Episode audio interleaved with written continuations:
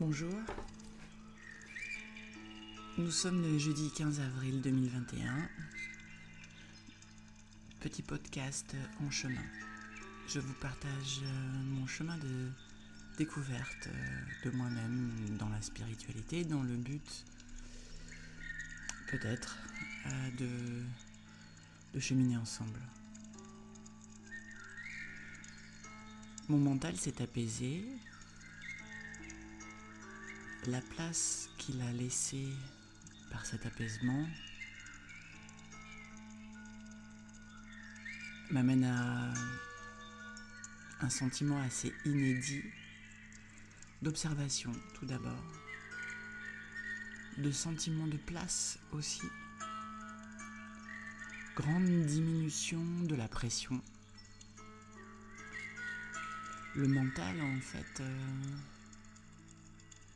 vient souvent dérouler devant moi les différentes tâches à accomplir dans les minutes, les heures qui vont suivre, en demandant euh, de le détailler, d'envisager toutes les possibilités. Euh, tu dois aller chercher ça, mais s'il pleut, s'il y a des embouteillages, si tu ne peux pas te garer, si tu ne trouves pas de place, si tu es en retard et toutes ces questions auxquelles il est impossible de répondre puisque ce n'est pas encore le moment, donc on ne peut pas savoir.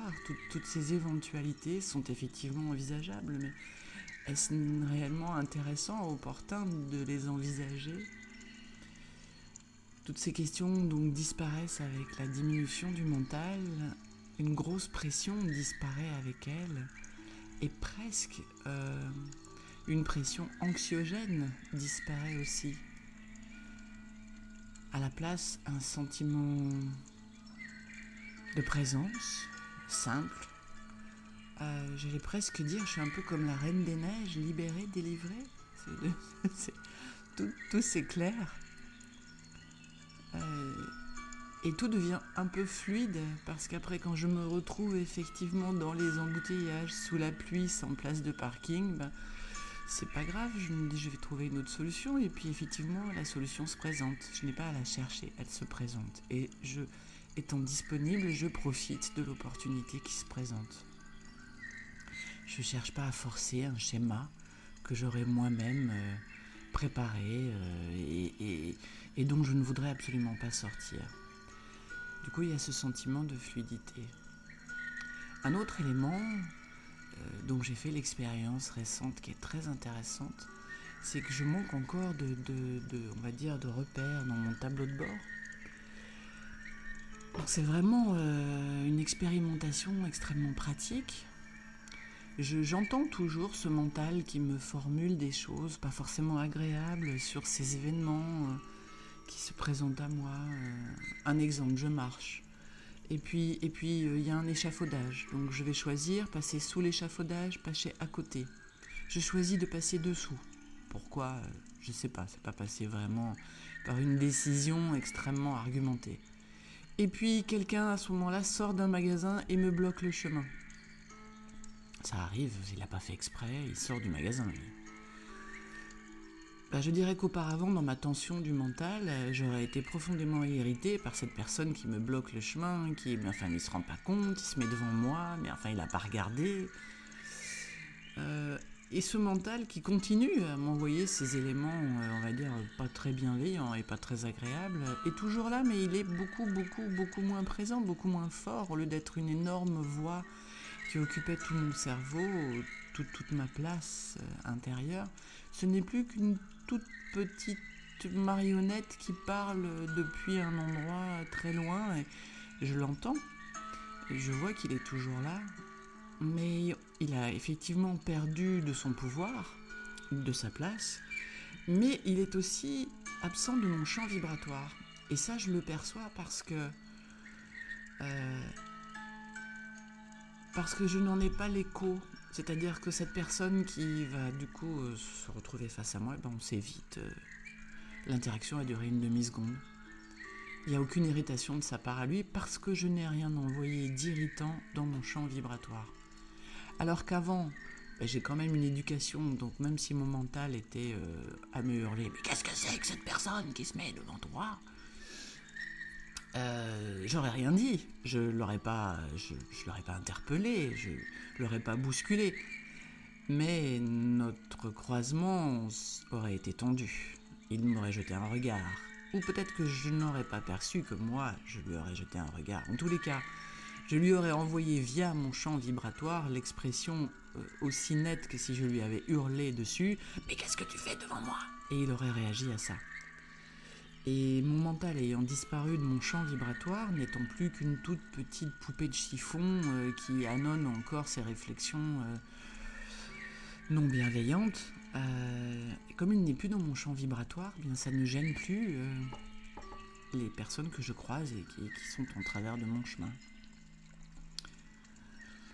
Et ça, c'est nouveau. Et je me dis, tiens, ça, ça c'est une nouvelle étape. Et en même temps, c'est chouette. en étant quand même dans une neutralité bienveillante, je peux quand même noter ce qui est agréable. C'est vraiment agréable de ne pas ressentir d'agression euh, dans les gens que l'on croise, dans des foules ou dans des moments où les choses sont un peu serrées et où à ce moment-là, on est vraiment dans cette fluidité ça ne nous empêche pas d'avoir toujours ce sentiment que notre mental très présent aurait provoqué des choses très compliquées, très agressives, et là on les évite.